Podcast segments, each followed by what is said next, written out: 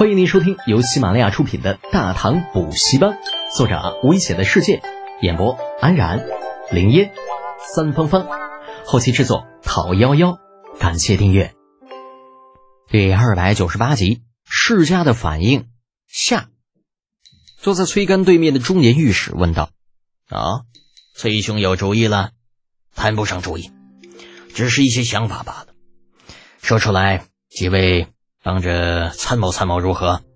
那崔干虽然嘴上说的客气，但脸上的表情却是带着一丝傲然，显然已是成竹在胸。当下所有人都来了兴致，催促道：“崔兄，请讲。”崔干微微一笑，目光扫过众人：“你们说，李德俭此子风评如何呀？那还用说吗？用纨绔子弟来形容他，都是抬举他了。”崔敢满意的点点头，抿了一口酒。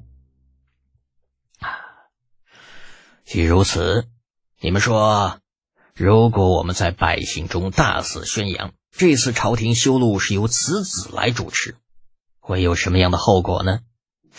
这估计没人会信吧？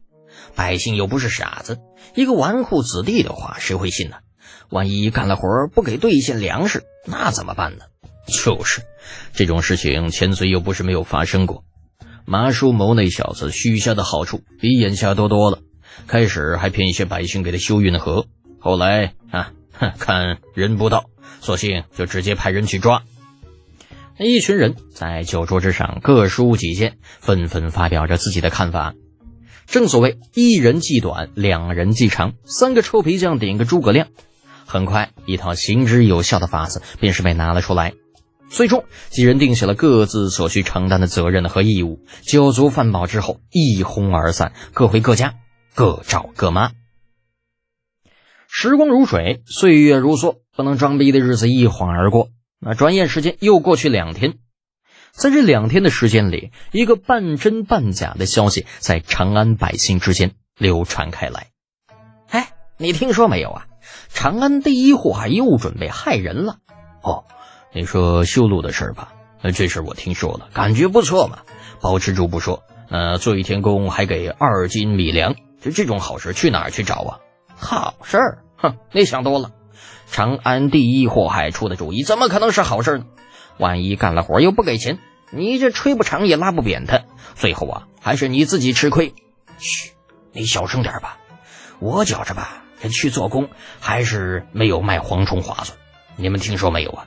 这几天，崔家、王家和郑家也开始收蝗虫了，而且还是两文钱五斤，可比那祸害处的价格高多了。嗯，就这个事情啊，我也听说了。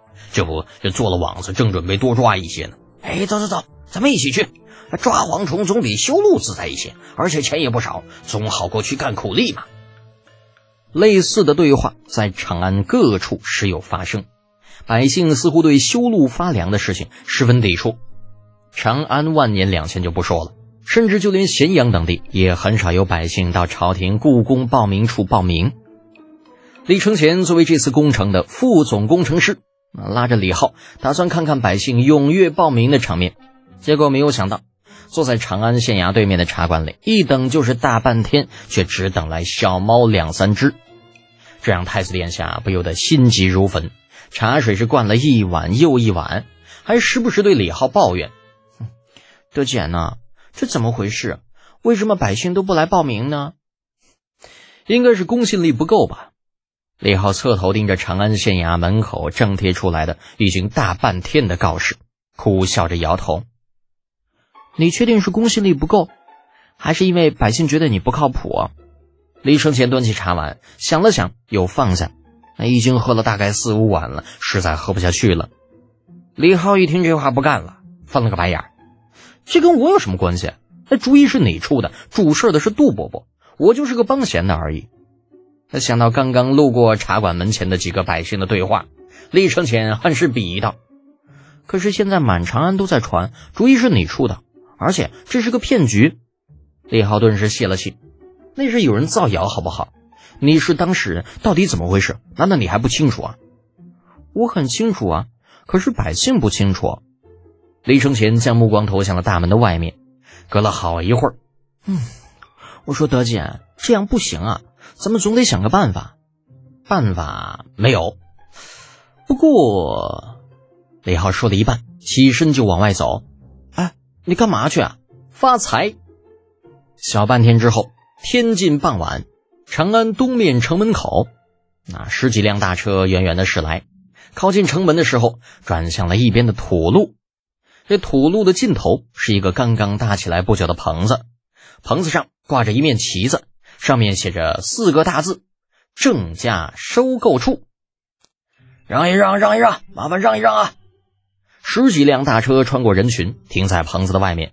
四五个庄稼汉打扮的汉子从车上跳了下来，就开始把车上的麻袋往地上丢。哎，你们干什么的？棚子里两个家丁见此情形，连忙出来制止。那正在卸车的汉子中有人问道：“这里不是郑家收购蝗虫的地方吗？”那家丁傲然点头：“不错，那就对了，我们就是来卖蝗虫的。”那汉子一听大喜，看看这些都是，都是。家丁当时就傻了，我尼玛，这他妈十几大车呀！这算算，怕不是得有好几万斤，还都是蝗虫。你确定不是在开玩笑吗？那棚子里账房那额头青筋都出来了。别人来卖蝗虫，最多也就是背一只口袋，里边装上个十斤八斤啊，也了不起了。这家伙倒好，这家伙一弄十几车，那看着怕不是得有好几万斤呐。老子们只是来负责捣乱的，又不是真的想收购蝗虫。你弄这么多来，老子哪有钱给你啊？他看着瞬息之间便堆积如山的一袋袋蝗虫，再看看身边这装着区区不到一贯钱的箱子，啊，郑家账房的哭的心都有了。哎，你们怎么回事啊？还不快点把秤拿出来称称重量啊？这家伙这这可是俺们村整整抓了十天才抓到的。听说你们这里收购的价格高，人家费了老大力气才运过来的。几个汉子把车卸完，用衣襟擦着头上的油渍，催促着。那账房嘴角狂抽，这尼玛，我倒是想收，可是我也得有钱呐。要知道，早上出门的时候，那家主总共就给了三贯钱，就这三罐，那半路上还被自家少爷偷走了两罐。眼下就是想硬着头皮把这些个蝗虫收下，也没有那么多钱付。万般无奈之下，这账房只好含糊其辞：“呃，呃，几几位乡邻呐，呃，今日天色已晚，这蝗虫已经收够了，要不你们明天再来如何呀？”